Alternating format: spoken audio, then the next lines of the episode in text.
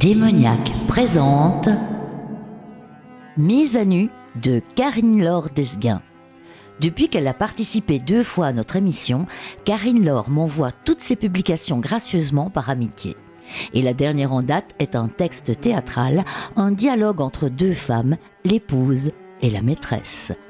En voici la quatrième de couverture. Toutes les femmes ont des secrets, Madame Libert. Quelle est la femme qui ne dissimulerait pas tout au fond d'elle-même quelque chose d'inavouable, quelque chose rien qu'à elle? Et c'est si beau parfois, un secret. J'en oublie votre question, parce que vous aviez une question à me poser, n'est-ce pas?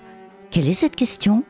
Ici, pas de narration, pas de description, juste un dialogue entre deux personnages qui se livrent corps et âme pour épurer les pensées. Poussés dans leur dernier retranchement, chacun des protagonistes de la rencontre, dixit Jacques Flamand, son éditeur. En voici un petit extrait. Je continue ou vous en avez assez entendu? Continuez, je veux souffrir encore. Rassurez-vous, je ne m'évanouirai pas. C'est la rage qui maintient ma conscience en éveil. Puisque vous insistez, souvent j'étais nue sous mon long manteau gris et je portais des cuissardes. J'ouvrais la porte du garage, Étienne était là, il attendait. Je déboutonnais alors mon manteau et qu'importe si une voiture passait dans la rue. Dans ces moments-là, on se fout de tout. On ne pense qu'à offrir du plaisir à celui qu'on aime. Voyez-vous donc, quel altruisme. Ensuite, Étienne garait sa voiture dans mon garage. Bien souvent, il suçait un bonbon.